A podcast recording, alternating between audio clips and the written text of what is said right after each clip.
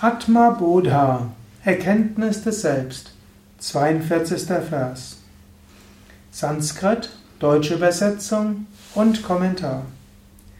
Evamat maranau dhyanam atane satatam krite uditavagatir jvala sarvajnanindhanam dahet.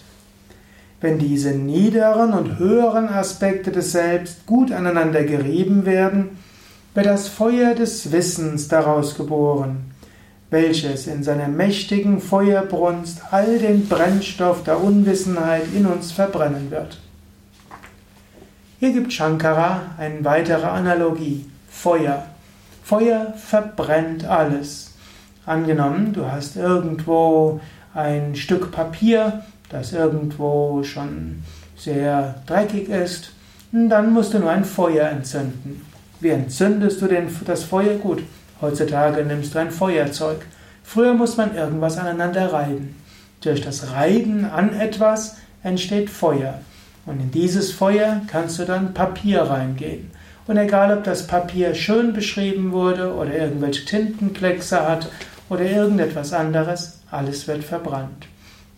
In diesem Sinne, er sagt hier, wenn die niedrigen und die höheren Aspekte des Selbst gut aneinander gerieben werden, wobei er hier sagt Dhyana, also durch Meditation, Eva, Mat, Maranau, also man meditiert über das höchste Selbst und man meditiert über die niedrigen Aspekte des Selbst, niedrige Aspekte Selbst, Körper, Psyche, Identifikation und so weiter und verneint diese. Gleichzeitig sagt man, ich bin das unsterbliche Selbst, der Atman. Wenn man so meditiert, ich bin nicht der Körper, nicht die Psyche, ich bin das unsterbliche Selbst, dann ist das wie ein Reiben, denn es geht gegen die normale Natur. Menschen sagen ja manchmal, ich habe ein höheres Selbst. Oder sie sagen, mein höheres Selbst hat gesagt. Das ist so, als ob das höhere Selbst etwas anderes wäre. So, als ob ich bin ein sterbliches Selbst und mein höheres Selbst, das ist wie so eine Art Schutzengel. Aber nein, nicht das höhere Selbst hat etwas gesagt. Ich bin das höhere Selbst. Und aus tief in mir, der Tiefe meiner Seele, daraus kommt all das. In diesem Sinne, immer wieder darüber meditieren, Dhyana, über wer ich nicht bin und wer ich bin. Ist wie ein Reiben. Und manchmal gibt es Widerstände.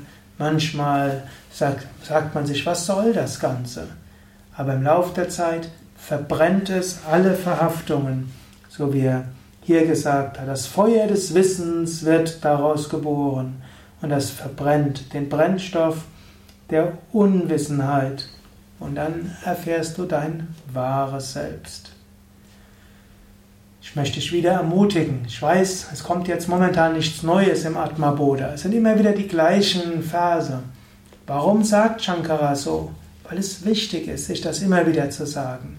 Jnana Yoga letztlich ist einfach, es ist so einfach. Brahma Satyam Jagan Mitya Jivo Brahmaivana Para. Brahman allein ist, ist wirklich, die Welt ist unwirklich, das Selbst ist Brahman.